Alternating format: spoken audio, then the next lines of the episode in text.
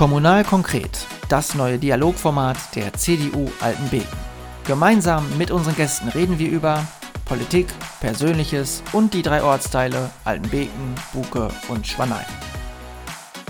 Mit Jonas Leineweber einen schönen guten Tag. Mein heutiger Gast bei Kommunal konkret ist der stellvertretende Vorsitzende der CDU-CSU-Bundestagsfraktion Carsten Linnemann, der seit 2009 für unseren Wahlkreis als direkt gewählter Abgeordneter im Deutschen Bundestag sitzt, der Mittelstands- und Wirtschaftsunion vorsteht und auch und nicht zuletzt leidenschaftlich gern Skat in seiner Schwaneier Stammkneipe spielt. Grüß dich, Carsten. Hallo Jonas. Ja, Carsten, wir sitzen gerade am frühen Abend in deinem Wahlkreisbüro am Liboriberg in Paderborn.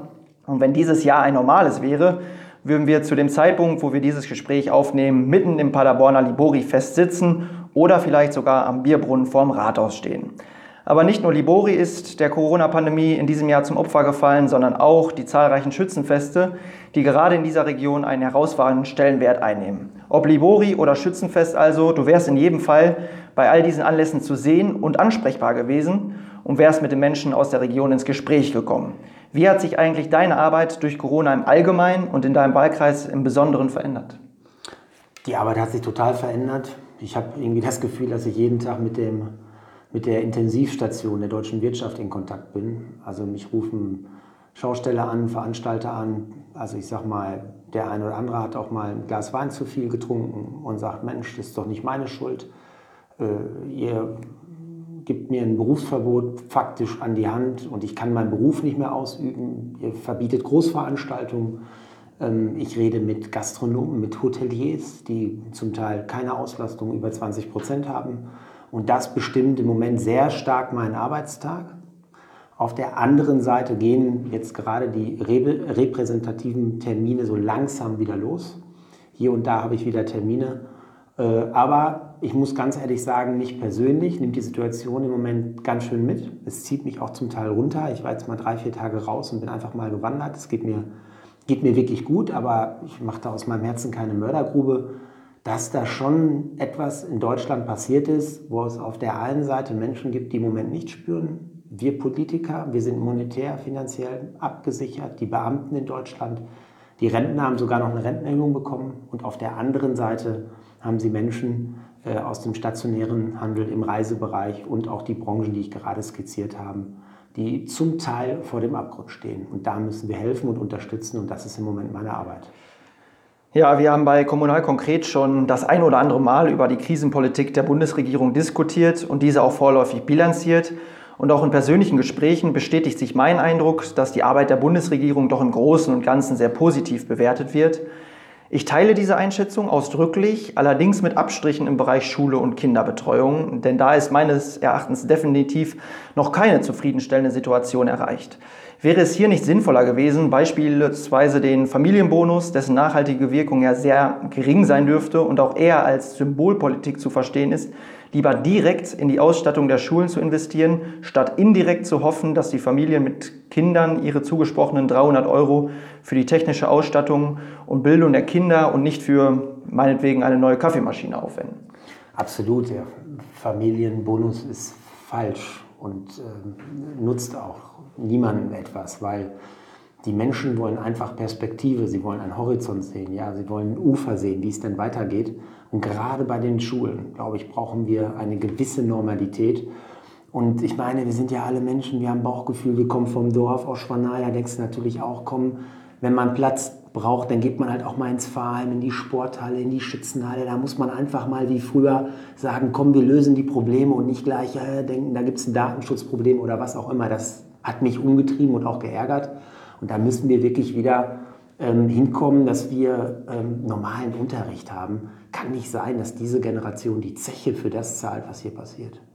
Viele Experten sprechen derzeit davon, dass äh, ja, schwerwiegende Auswirkungen und Folgen der Pandemie vermutlich erst in den nächsten Monaten sichtbar werden den Blick mal ganz konkret auf deinen Wahlkreis gerichtet. Teilst du diese Einschätzung und wenn ja, welche Entwicklungen und Probleme könnten hier noch eintreten und wie kann man diese bestenfalls entgegenwirken? Also ökonomisch, glaube ich, stehen wir vor dem Berg. Wir sind nicht auf dem Berg. Ich glaube, das Gros äh, dessen, was wir erleben werden im ökonomischen insgesamt in dieser Corona-Krise steht noch vor uns. Wenn ich jetzt beispielsweise nur mal den Umstand betrachte, dass wir eine gesetzliche Änderung gemacht haben, dass die Firmen, die insolvent sind, diese Insolvenz nicht anmelden müssen, selbst wenn sie überschuldet sind, führt natürlich dazu, dass in dem Moment, wird jetzt im Oktober wahrscheinlich der Fall sein, wo sie wieder anmelden müssen, führt das dazu, dass wir Insolvenzen erleben werden, dass wir Arbeitslosenzahlen erleben werden, die nach oben gehen. Und dann trennt sich die Spreu vom Weizen. Dann kommt es auf eine richtig gute Wirtschaftspolitik an, dass wir nicht gegen den Strukturwandel finanzieren, dass wir Brücken bauen, aber auch nicht versuchen, als Staat jetzt in jedes Unternehmen einzusteigen, wie bei der Lufthansa.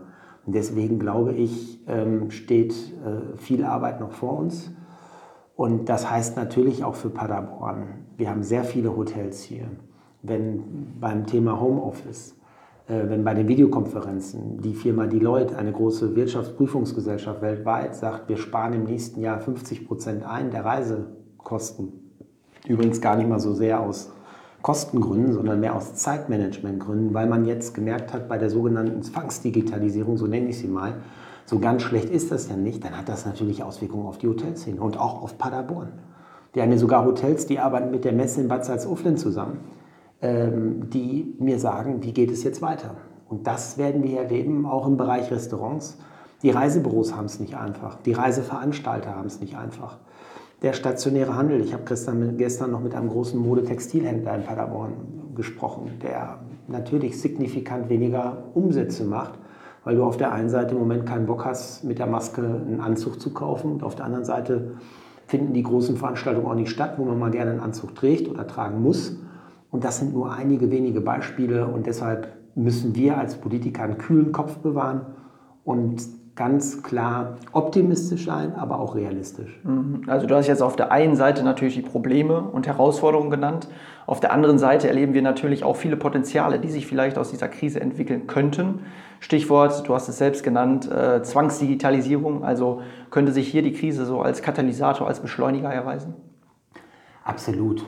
Ich meine, wir sind ja im Moment in einem Strukturwandel, in einem Transformationsprozess, ob es Digitalisierung, Internet, das ist so eine vierte Revolution und die wird alles verändern. Das war vor Corona so und wird nach Corona noch mehr sein. Also ich glaube, dass eure Generation, ich bin ja schon jetzt ein paar Jahre älter, in Zukunft ähm, trennen wird zwischen einer Zeit vor Corona und einer Zeit nach Corona.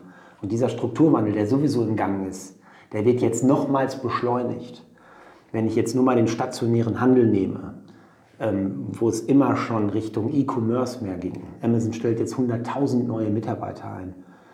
Ähm, die Läden hatten zum Teil zu. Und die neue psychologische Studien sagen, dass wenn du 10, 12 Wochen dein Verhalten änderst, adaptierst du, übernimmst du dieses Verhalten nach 10, 12 Wochen und änderst, änderst es nicht mehr. Das heißt mit anderen Worten, dass viele nicht mehr ähm, zurückkommen. Dieses ist nur ein Beispiel für dessen, was uns noch bevorsteht. Und deswegen sehe ich natürlich in dieser Krise extreme Chancen, nur wir müssen auch mutig sein, sie umzusetzen. Wie beispielsweise Gerhard Schröder war für mich, man kann ihn kritisieren, auch wegen Gazprom, alles richtig, aber der Mann hatte Mut. Der stand mit dem Rücken zur Wand und hat damals gesagt, bei der Agenda 2010, wer Geld vom Staat bekommt, muss auch etwas dafür tun. Und er war bereit, für seine Überzeugung auch einen gewissen Preis zu zahlen. Ja, er hat Opferbereitschaft mit. Äh, gebracht. Ähm, und ähm, wir brauchen jetzt auch diesen Mut. Wir haben jahrelang darüber geredet, wenn einer von zu Hause aus arbeitet, ähm, wie hoch muss denn die Schreibtischhöhe sein? Wie muss der Schreibtisch positioniert sein, damit der Lichteinblick äh, oder Lichtfang richtig passt?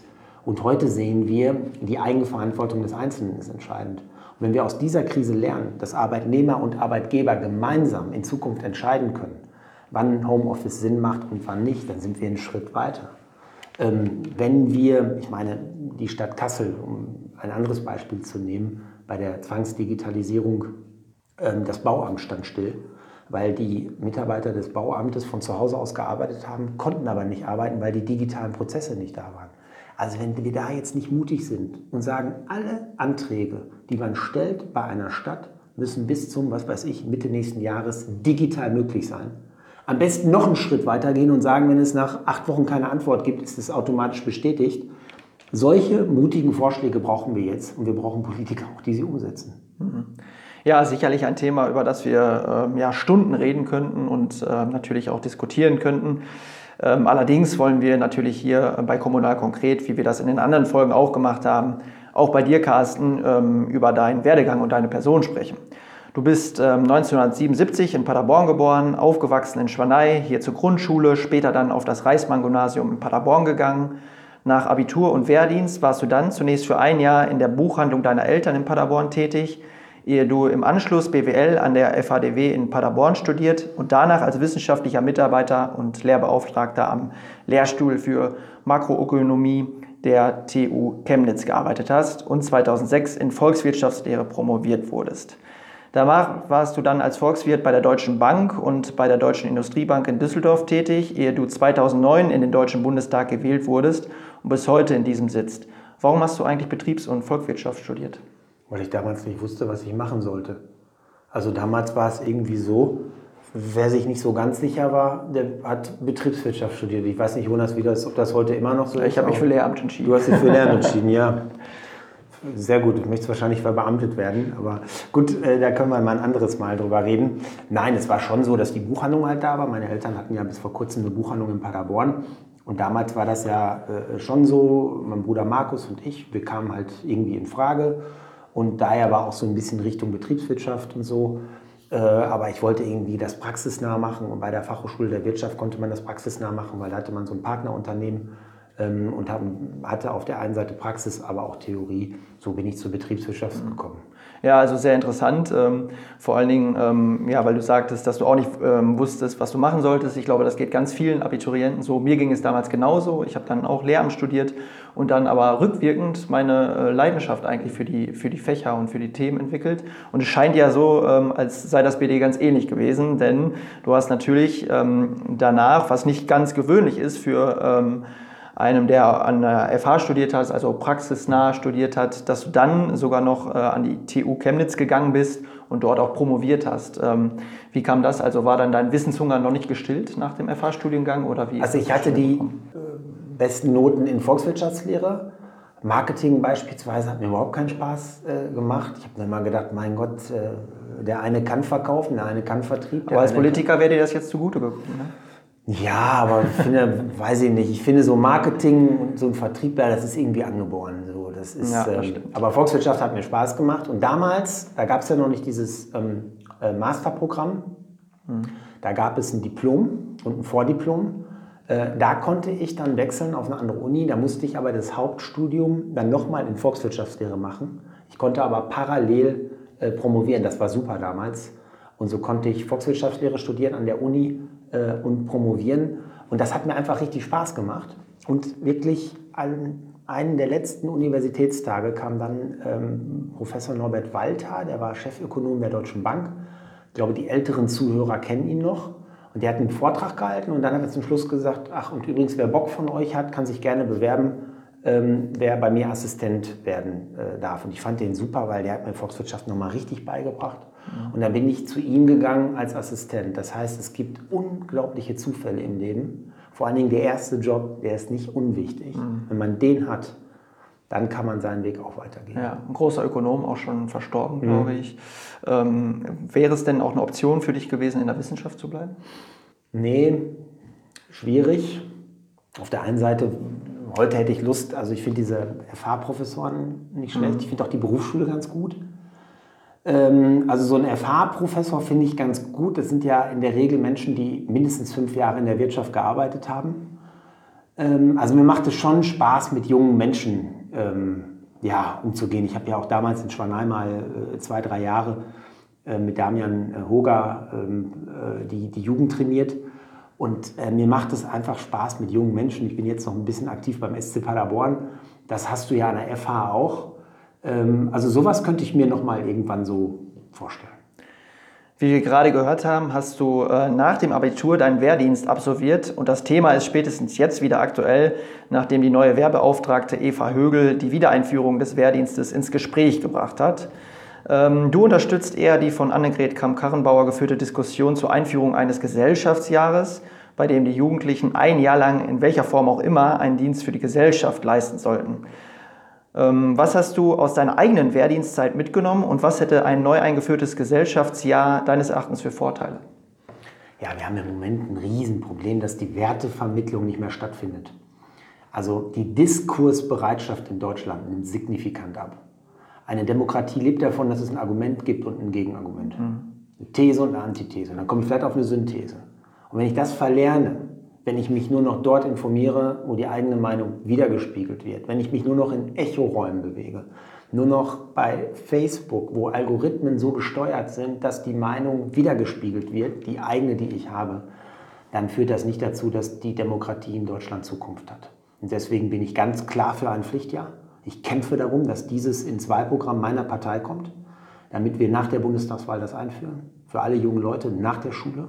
Egal wo, ob bei der Feuerwehr, bei der Bundeswehr, im sozialen Bereich oder auch im Ausland, dass wir sie in die Mitte der Gesellschaft werfen um es mal zugespitzt zu formulieren, damit sie nicht nur wissen, dass es auch ähm, Rechte gibt in einem Staat, sondern auch Pflichten.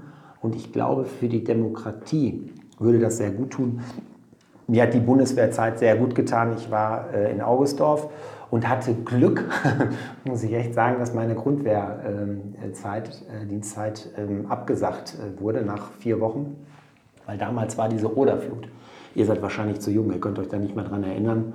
Äh, aber ähm, so musste ich dann zur Oderflut und wir mussten Sandsäcke schlippen. Und das hat Spaß gemacht, weil man fühlte sich richtig gebraucht. Ja. Und danach habe ich noch einen LKW-Führerschein gemacht, so einen Tonner-Führerschein, so einen BCE. Den habe ich auch heute noch. Ich würde auch mal echt super gerne mal wieder LKW fahren. Also wenn einer der Hörer einen LKW hat und mal Bock hat, kann mich gerne einladen. Dann machen wir uns mal einen schönen Nachmittag und ähm, fahren mal eine Runde LKW. Ja, wir hoffen, dass Toni Knoke zuhört. Ne? Vielleicht ähm, ja, wird das gern. aus dem Angebot eine Flasche Bier, äh, also nach der Fahrt äh, gerne dann mal trinken und äh, den Sommer genießen. Über einen Akzeptanzverlust, was du ja gerade angesprochen hast, der Politik und dem Auseinanderdriften der Gesellschaft, schreibst du auch in deinem Buch mit dem markanten Titel Die machen eh, was sie wollen, welches ähm, auch auf deine Erfahrungen aus den unzähligen Hausbesuchen in deinem Wahlkreis zurückgeht. Ähm, wie schafft man es, dass die gesellschaftliche Akzeptanz der Politik sich wieder der Relevanz der wichtigen politischen Themen angleicht? Eine Forderung von dir äh, ist es ja auch, anstatt hundertseitige Positionspapiere zu verfassen, die eh keiner liest, lieber mit Thesenpapieren zu arbeiten, in denen auf maximal zwei Seiten in einfacher Sprache und bestenfalls in Stichpunkten Klartext geredet wird, was einfach die Chance erhöhen würde, ähm, dass sie auch bei den Bürgerinnen und Bürgern ankommen würden. Ein ähnliches Anliegen versuchen wir hier mit dem Podcast eben nicht kommunalpolitische Themen sehr abstrakt zu präsentieren, sondern eben mit Personen und anhand von Beispielen ganz konkret zu diskutieren. Muss die Politik also, um weiterhin verstanden zu werden, eher reduzieren bzw. neue und innovative Formate ausprobieren, um weiterhin gehört zu werden und wieder an Akzeptanz zu gewinnen? Das waren natürlich jetzt versteckt viele Fragen, äh, die du gestellt hast, aber um zu der direkten, zum Schluss äh, zu kommen, ähm, ja, wir brauchen neue Formate. Ich äh, persönlich, nur mal ein Beispiel zu nehmen, höre ab morgens eigentlich jahrelang zwischen sieben und Viertel vor acht ähm, Deutschlandfunk gehört. Weil das so das Medium, wenn ich das höre morgens, ein paar Kommentare und das ein oder andere Interview, bin ich so ein bisschen fit für den Tag. Natürlich habe ich noch ein, zwei Zeitungen gelesen, häufig auch schon abends, weil die ja abends schon online sind, aber dann war ich fit. Heute höre ich morgens Gabor Steingart. Das, das Morning ein, Briefing. Das Morning Briefing, ja. genau. Und die haben disruptiv mal eben die gesamte Medienlandschaft auf den Kopf gestellt. Und wenn ich in Berlin unterwegs bin, dann höre ich so oft, hast du das heute Morgen nicht bei Steingart gehört? Mhm. Und deswegen Chapeau, Respekt für euer neues Format. Ich finde das richtig super. Weil man muss mal überlegen, wie viele ähm, ihr erreicht. Also ich habe eben mal geschaut, das sind ja Hunderte, die sich euren Podcast äh, anschauen. Wenn wir heute Abend äh, in der Kneipe gewesen wären, und hätten eine Veranstaltung gemacht, wären vielleicht 30 gekommen. Äh, Corona-bedingt vielleicht nur 20 oder 15 und so erreicht ihr viele Menschen. Deswegen müssen wir offen sein für neue Formate und ich finde es toll, dass ihr sowas bei der CDU Altenbeken macht. Mhm, genau. Und Buke und Spannheim. Nicht zu vergessen. Genau. Ähm, genau, also ähm, nochmal auf deine Forderung ähm, ja, zurückzukommen, auch dann eben die Inhalte so verständlich darzustellen, in äh, ja wirklich so stichpunktartig. Ähm, Fehlt da der Mut vieler Politiker, dieses, diese so eine Sache anzugehen? Weil es einfacher ist, auf 100 Seiten zu erklären, statt wirklich reduziert Klartext zu reden? Ich glaube, das ist ein grundsätzliches Problem. Ich hatte die Tage das Glück mit dem Waldemar Hartmann. Seit Jahren sind wir so ein bisschen befreundet. Waldi, jeder kennt ihn da mit dem, mit dem Weizenbier. Und Rudi Völler. Genau. Ähm, ich glaube, der hat ihm so ein bisschen die Rente gerettet, weil er dann so einen Vertrag mit Paulana hatte. Aber der sagte auch, dass nach den Spielen damals die Interviews super interessant waren. Ja, da kam ein Bremer und sagte, was weiß ich, hast du Scheiße am Fuß, dann hast du Scheiße am Fuß. Ja.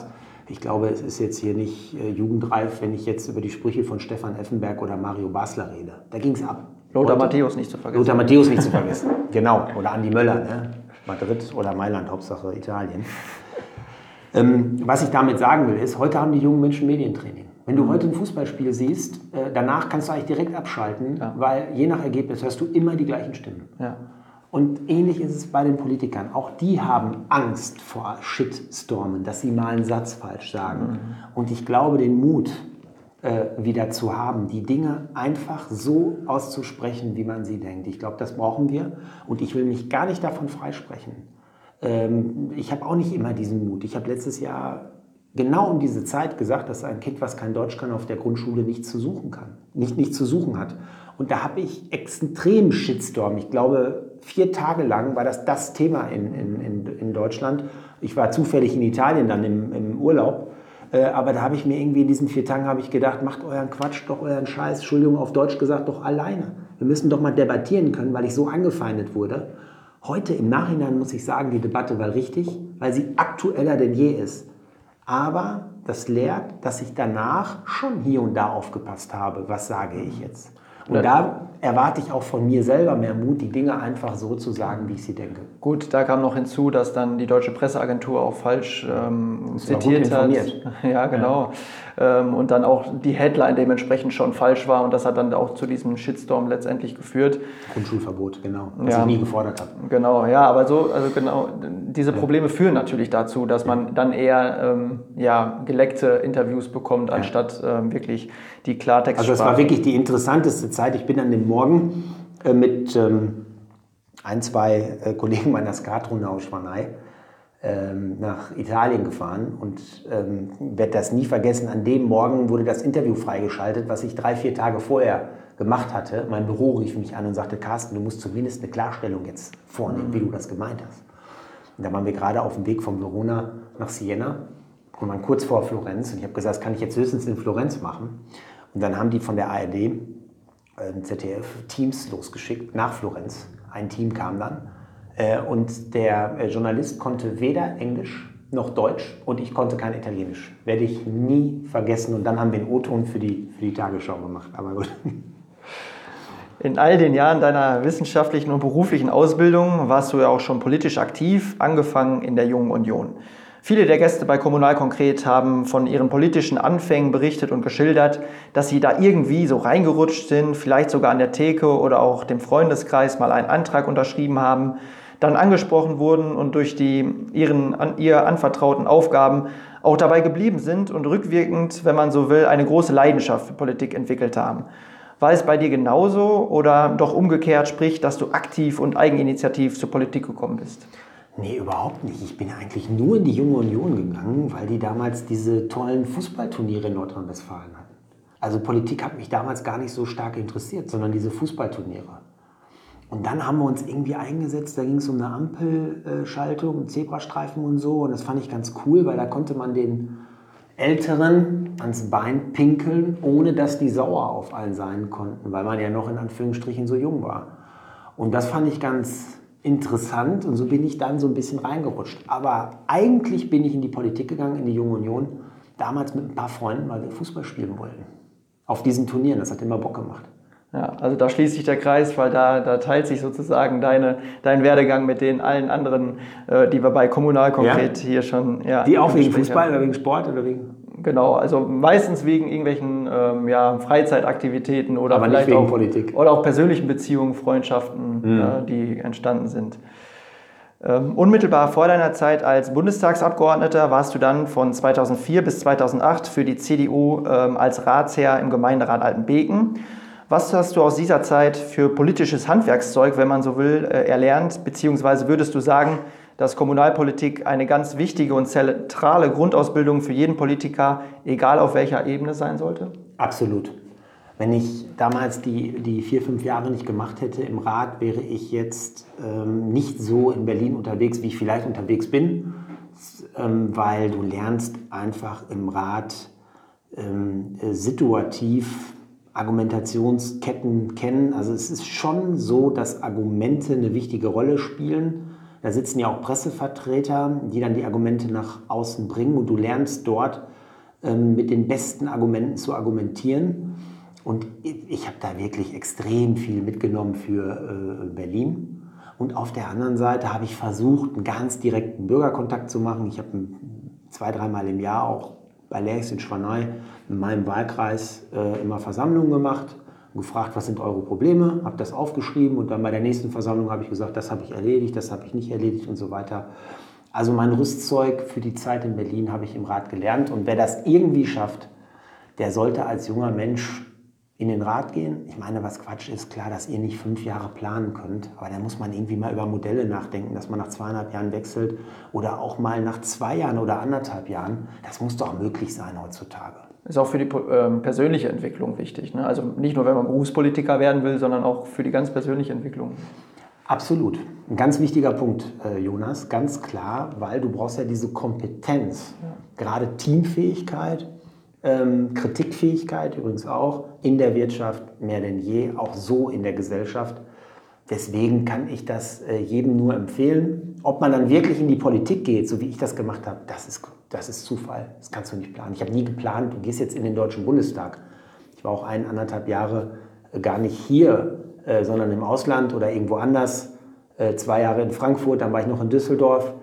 Das war Zufall, das kannst du nicht planen. Aber dass man diese Erfahrung mitnimmt fürs Leben, glaube ich, kann ich jedem nur empfehlen. Ob es dann unbedingt in die Politik muss, weiß ich nicht. Das ist ja schon auch so ein, so ein Haifischbecken, äh, gerade in Berlin. Äh, wahrscheinlich ist das in Brüssel ähnlich. Das, das, das, das muss man jetzt nicht unbedingt haben. In den Gesprächen mit den vorigen Gästen bei Kommunal Konkret ist mir immer wieder aufgefallen, dass nahezu alle Ratskandidatinnen und Ratskandidaten ein Ehrenamt nachgehen oder nachgegangen sind. Würdest du sagen, dass auch ehrenamtliches Engagement zur Grundausbildung eines guten Politikers gehören sollte? Das sollte eigentlich jeder Mensch machen. Mhm. Könnte es fast zur Pflicht machen. Natürlich kann man keinen verpflichten, es zu machen, also im wahrsten Sinne des Wortes, weil dann keine Leidenschaft da ist. Aber ich erwarte eigentlich von Arbeitgebern, dass sie bei der Auslese in Bezug auf Ausbildungsplätze, wer bekommt einen Ausbildungsplatz, wer bekommt eine Stelle, dass die gerade auf solche Punkte wie Ehrenamt achten denn sag mal, diese Eigenschaft Teamfähigkeit, diese Eigenschaft auch ja, Respekt vor einer anderen Meinung äh, zu haben, sind wichtiger denn je.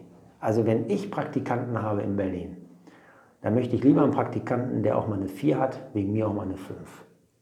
Aber dafür Sozialkompetenzen mitbringt. Die kann ich besser gebrauchen, als wenn jemand mit einem 1-0-Schnitt kommt und das andere nicht hat. Die CDU Altenbeken möchte sich auch für die Förderung des Vereinswesens einsetzen, äh, weil ähm, ja, diesem gerade auch in unserer Gemeinde eine wichtige, integrierende und nicht zuletzt identitätsstiftende Funktion zukommt. Würdest du auch sagen, dass gemeinnützige Vereine in unserer Gemeinde eine besondere Bedeutung zuteil wird? Nicht zuletzt, weil diese auch das demokratische Grundverständnis stärken, da eben Aspekte wie Mitbestimmung, Wahlrecht und Teilhabe wesentliche Eckpfeiler des Vereinswesens sind? Oder anders gefragt, leben Vereine Demokratie im Kleinen vor? Natürlich, Demokratie ist ja alles, wo Menschen, ich sag mal, zusammenkommen und miteinander nach Lösungen ringen. Das ist ja auch in Vereinen so. Ähm, das Vereinswesen ist extrem wichtig. Ich werde auch fast täglich, will ich jetzt nicht sagen, aber fast wöchentlich angesprochen, dass wir da was verbessern müssen. Ich sag mal, von der Übungsleiterpauschale bis hin zur Frage äh, Umsatzsteuer oder andere Steuerfragen. Ähm, ich glaube, hier sind wir immer gefragt, dass wir das Vereinswesen stärken ähm, weil ich spüre das ja. Also wenn ich in Berlin unterwegs bin, ähm, wo es weniger Vereine gibt, wo es weniger Zusammenhalt äh, gibt, wo ich in meinem Haus, äh, sag ich mal, den Nachbarn noch niemals kenne. Sowas gibt es in Schwanei nicht. Und dafür trägt das Vereinsleben bei. Wir sehen doch in diesem Jahr, wenn Schützenfest ausfällt, dass das nochmal drei, vier Jahre ausfallen, was dann los wäre. Äh, und deswegen darf es nicht nochmal ausfallen. Äh, und deswegen müssen wir die Vereine unterstützen. Als du im Gemeinderat Altenbeken vertreten warst, war der Bürgermeister der gleiche wie heute, Hans-Jürgen Wessels von der SPD, der schon seit 1999 im Amt ist. Dieses Jahr wird er nicht mehr antreten. Die Zeiten sind also so oder so auf Wandel und Neuanfang gestellt. Warum ist der CDU-Bürgermeisterkandidat Matthias Möllers aus deiner Sicht genau für die jetzige Zeit der richtige? Das hört sich natürlich jetzt an, äh, Jonas, wie eine bestellte äh, Frage. Du fragst mich als CDU-Bundestagsabgeordneten, wie ich den Bürgermeisterkandidaten aus Altenbeken finde, wo ich doch aus Schwanei komme. Ich versuche es trotzdem neutral zu machen. Ja.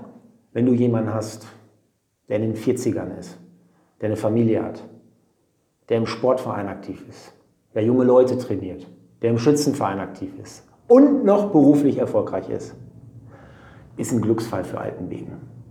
Also mehr kann ich dazu nicht sagen. Es ist meine, wirklich meine volle Überzeugung, das sage ich jetzt hier nicht, weil wir hier nur so einen Podcast haben. Ich komme viel rum, nicht nur hier im Kreis Paderborn, nicht nur in Ostwestfalen-Lippe, sondern auch in Deutschland. Solche Leute brauchen wir. Wir brauchen auch jüngere Leute in der Politik. Wir brauchen Personen, die beruflich auch etwas erreicht haben, um dann den nächsten Schritt zu gehen, aber auch in der Gesellschaft eine hohe Akzeptanz haben. Und deswegen unterstütze ich Matthias Möllers genauso wie den neuen Landratskandidaten der CDU. Ähm, das ist ähm, Christoph Rüther, der jetzt noch Bürgermeister ist in Bad Willenberg. Aber bei ihm ist es genauso wie bei Matthias Möllers. Er war auf der einen Seite lange im Vereinsleben, er war Oberst in Fürstenberg und auf der anderen Seite äh, war er hochgradig erfolgreich in der Wirtschaft bei der Telekom. Und genau solche Typen brauchen wir. Und deswegen unterstütze ich Matthias Möllers und Christoph Rüther. Christoph Rüther wird hier auch noch bei Kommunal konkret zu Gast sein. Also da können wir uns schon drauf freuen. Das äh, hast du ja schon gut angeteasert und ich denke, das ist auch eine spannende Person. Ähm, dass das Verhältnis von Bundespolitik auf der einen Seite und Wahlkreisarbeit bzw. Heimat auf der anderen Seite ein wechselseitiges und eng miteinander verflochtenes ist, ist schon mehrmals angeklungen und deswegen sei dieses Verhältnis noch einmal in den Blick genommen. Ich kann mich an ein kurzes, knackiges Grußwort von dir beim Schützenfrühstück 2017 in Spanei erinnern äh, wo du unter großem Applaus der anwesenden Gäste erklärt hast, warum du damals nicht bei einer CDU-Sitzung in Berlin, sondern stattdessen am Schützenfrühstück in Schwanei teilgenommen hast. Und folgerichtig hast du dein Grußwort mit dem Satz beendet, erst kommt die Heimat, dann Berlin. Hat dieser Leitsatz eigentlich nach wie vor seine Gültigkeit oder musst du den mittlerweile etwas relativieren, zumal seither deine Stellung in der Bundespartei mit dem stellvertretenden Fraktionsvorsitz ja abermals gestiegen ist? Natürlich gibt es extrem wichtige Termine in Berlin, aber eins ist auch klar. Ich habe in Berlin keine Freunde. Und jeder Politiker, der im Fernsehen sagt, das ist mein Freund, der lügt. In der Politik gibt es Ausnahmen, ja. Aber in der Regel gibt es keine echten Freunde. Natürlich bin ich politisch befreundet mit vielen. Ich verstehe mich mit Jens Spahn gut, mit Paul Ziemiak, mit Tilman Kuban, mit vielen. Wir trinken auch mal ein Bier zusammen. Aber echte Freunde, puh, glaube, das zeigt sich erst, wenn man aus der Politik ausgeschieden ist und dann mit diesen Leuten noch Kontakt hat. Aber in Schwanei, da habe ich beispielsweise eine Skatrunde schon seit vielen, vielen Jahren, die mich auch in der Zeit vor der Bundestagswahl 2009, als ich in den Deutschen Bundestag eingetreten bin, ähm, kennen und kannten. So, und das ist was ganz anderes. Meine Nachbarn, meine Familie kommt aus Schwanei und deswegen bleibe ich dabei. Erst kommt die Heimat Erst kommt der Wahlkreis, dann kommt Berlin. Ja, du hast die Skatrunde schon äh, angesprochen ähm, und ich würde fragen, ob der regelmäßige Besuch in der Pinte, wie man auch so schön sagt, und das regelmäßige Skatspielen eben mit deinen Freunden eine willkommene Abwechslung und Ausgleich zum doch stressigen und arbeitsreichen Alltag eines Berufspolitikers ist. Absolut. Also ich war am Freitag erst bei, bei Lex, bei, bei Alex, wie man so schön sagt, und äh, habe dort mit meiner Skatrunde äh, gespielt. Zufälligerweise kam dann auch noch der äh, Stefan Klöckner, der hier so ein bisschen Wein verkauft, ähm, her. Das ist der Bruder von Julia Klöckner. Wir kennen uns ganz gut. Der hat dann angehalten. Und dann haben wir da leider abgebrochen mit dem Skat, weil er dann kam. Äh, obwohl ich ähm, äh, da ganz gut äh, gespielt habe oder, oder Glück gehabt habe. Auf jeden Fall lief es ganz gut bis dahin. Dann haben wir abgebrochen und dann haben wir wirklich drei, vier Stunden richtig Tacheles gesprochen. Also wir haben auch mal dann die Dinge so besprochen, wie wir sie sehen. Und da werde ich einfach als Carsten gesehen. Da werde ich nicht als Bundestagsabgeordneter gesehen. Da weiß ich, da ist man ehrlich zu mir. Und deswegen bin ich gerne da. Bist du eigentlich als Kartspieler genauso erfolgreich wie als Politiker oder musst du da regelmäßig in eurer Runde den Deckel bezahlen? Also ob ich als Politiker erfolgreich bin, das ist ja immer relativ, je nachdem, wie man äh, fragt. Beim Skat ist es schon so, dass ähm, wenn ich das ein oder andere Bier äh, zu mir nehme, jeder, der Skat spielt, weiß, was ich meine, ähm, dann steigt meine Risikoneigung und dann äh, zocke ich auf den Stock. Und das sollte ich nicht tun. Am Freitag äh, bin ich gefahren, da habe ich nichts getrunken und deshalb habe ich, glaube ich, gewonnen. Also da kam der Erfolg mit der Nüchternheit sozusagen. Ja. Hilft der Kneipenbesuch bzw. das Kartspielen auch, um aus der Blase im Berliner Regierungsviertel herauszukommen und sich selbst etwas zu erden? Oder ist die Erzählung von der Berliner Blase doch eher ein Mythos? Nein, ähm, das ist, ähm, natürlich gibt es die Erdung hier. Ich habe ja gerade dieses Beispiel ähm, auch gebracht. Aber es ist schon so, dass, klar, wenn du mal im Fernsehen oder in überregionalen Zeitungen bist, dass du dann nicht nur Schwanei ist nochmal ein besonderer Fall, aber auch in Paderborn erkannt wirst. Und natürlich macht mir das in der Regel auch Spaß. Die Menschen sind ja auch super nett zu mir.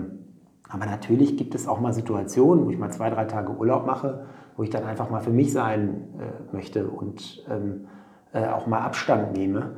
In Berlin klappt das auch, aber äh, sehr selten, weil hier halt meine Heimat ist. Aber in Berlin bin ich natürlich auch mal ganz gerne, wenn ich mal mit meinem Team essen gehe auf dem Prenzlauer Berg oder so, wo ich mal Abstand gewinnen kann. Aber ansonsten, da bleibe ich bei, Berlin ist ein Haifischbecken. Das muss man wissen, wenn man da hingeht. Aber das ist nicht nur Berlin, das ist wahrscheinlich in anderen Ländern genauso.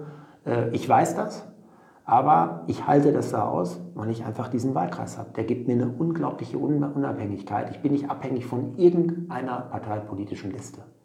Und deswegen kann ich immer das sagen, was ich denke und was ich meine. Das ist natürlich auch ein Glück, den ich habe äh, das ich habe. Und ähm, das muss man aber auch nutzen und ich hoffe, dass ich das auch tue. Kneipe im Heimatort einerseits, Bundestagssitzung in Berlin andererseits oder um eine weitere Antithese aufzubauen, heute noch bei Kommunal konkret und morgen vielleicht schon wieder im Interview mit den Tagesthemen oder im Talkshow-Sessel bei Markus Lanz. Auf welchen Bühnen fühlst du dich eigentlich mittlerweile mehr zu Hause? Auf den doch eher kleinen und beschaulichen in deinem Wahlkreis oder nach mittlerweile schon elf Jahren Bundespolitik doch eher auf den großen, renommierten der Bundeshauptstadt? Also am meisten Spaß macht mir schon, es ist häufig so, dass ich im Wahlkreis auf einer großen Veranstaltung bin und dann sagt man, Lindemann, kannst du nicht spontan mal drei Sätze sagen? Und wenn ich dann auf dieser Veranstaltung bereits irgendwas erlebt habe und bin dann spontan, das klappt natürlich nicht immer, aber wenn es dann funktioniert, ähm, dann macht das richtig Spaß, wenn die Leute dann sagen, jawohl, jetzt gehen wir zusammen äh, diesen Weg zu den Talkshows ist ganz interessant. Du hast einfach bei Talkshows ähm, eine ganz andere Reichweite als im Deutschen Bundestag. Mhm. Also wenn wir jetzt im Deutschen Bundestag, wenn ich dort eine Rede halte bei Phoenix, vormittags schauen vielleicht 60, 80.000 Rentner zu. also jetzt nichts gegen Rentner, aber die haben halt Zeit und schauen halt morgens Man zu. Man muss schon Hardcore-Fan sein. Ne? Muss schon, ja, genau. Und wenn du halt ähm, bei Anne Will äh, sitzt, hast du halt zwei, drei Millionen. Aber ich sage auch viel ab. Ich sage nur dann zu, wenn ich auch eine Meinung habe zu einem Thema. Mhm. Und ähm, ich habe auch Themen, wo ich auch wenig Ahnung von habe. Wir machen 400 Gesetze in einer Legislaturperiode, auch dann sage ich ab.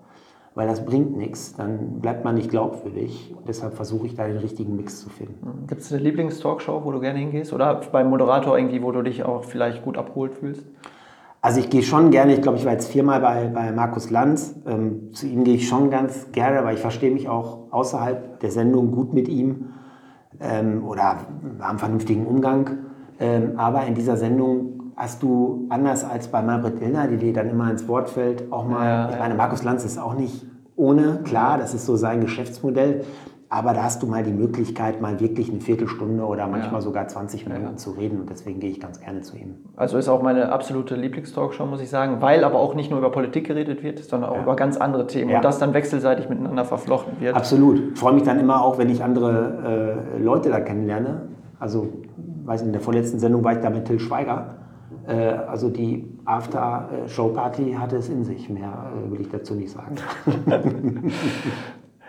Natürlich hat der Job als Bundestagsabgeordneter nach wie vor ein sehr großes Ansehen und natürlich kann man auch aktiv und eigeninitiativ bei ganz wichtigen und zentralen Anliegen unseres Landes richtungsweisend mitbestimmen. Gleichwohl steht man ja jederzeit in der Pflicht, ähm, den Alltag darf man zweifelsohne als stressig und nervenstrapazierend bezeichnen. Ein Familienleben im klassischen Sinn ist nahezu unmöglich.